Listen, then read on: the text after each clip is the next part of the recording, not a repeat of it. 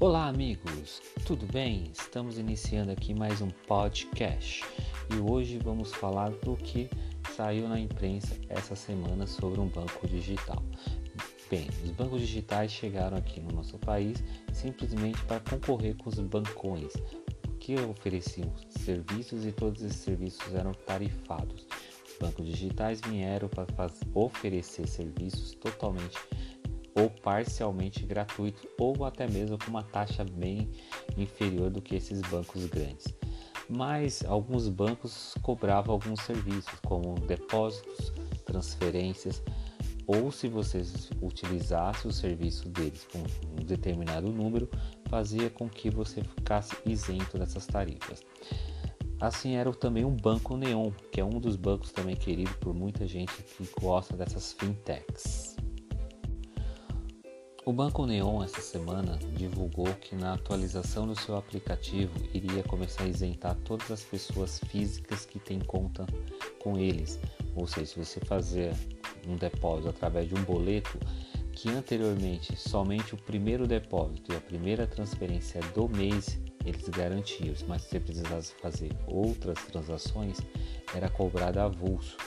Com isso, você acabava tendo um certo ônus para poder utilizar alguns serviços. Quem tinha o Neon Mais, que era você usar pelo menos 10 vezes o cartão de débito ou cartão de crédito dentro do mês, 10 ou mais vezes dentro de 30 dias, você ganharia o título de Neon Mais. Isso te daria a condição de você ser isento das demais tarifas. Agora, quem tem um aplicativo atualizado do Neon não paga mais essa taxa de boleto. Só vai é válido para as contas pessoa física. Conta jurídica que o Neon PJ tem continua do mesmo jeito. E, e aí você deve estar perguntando, o que, que acontece para quem tinha o Neon Mais e agora que já que ficou tudo igual para todo mundo? Bem, quem é Neon Mais tem ainda a vantagem que você pode sacar até quatro vezes no autoatendimento dos caixas 24 horas. A partir do quinto saque, aí sim vai ser cobrada a taxa de, de saque. E esse domingo também o Neon acabou divulgando uma campanha de marketing para tentar atingir novos clientes, mostrando com que eles também estão preocupados com a forma de você guardar seu dinheiro. Ele é um banco como qualquer outro, tem produtos financeiros, CDBs, LCI, então você consegue fazer alguns tipos de aplicações dentro da própria conta nenhum. E você tem o cartão de crédito Visa, que pode ser aprovado. E esse cartão também ele vale como débito. Então, quando você abre a conta, você já tem um cartão de débito que já recebe.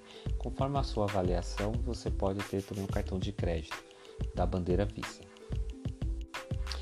Esse podcast não é patrocinado pelo Banco Neon.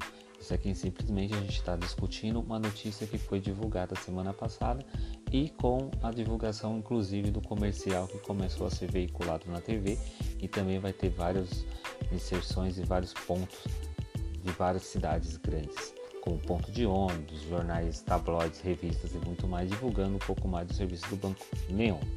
Neon, se você quiser fazer uma parceria, pode entrar em contato conosco entre em contato através do contato arroba maisriqueza.com e podemos conversar melhor. E você, já tem conta em algum banco digital? Qual é a sua experiência? Como que você resolveu sair num bancão e se bancarizar num banco menor? Quais são os prós, quais são os contras? Conta pra gente, a gente quer saber.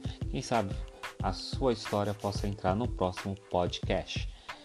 Nós vamos ficar por aqui. Até o próximo episódio.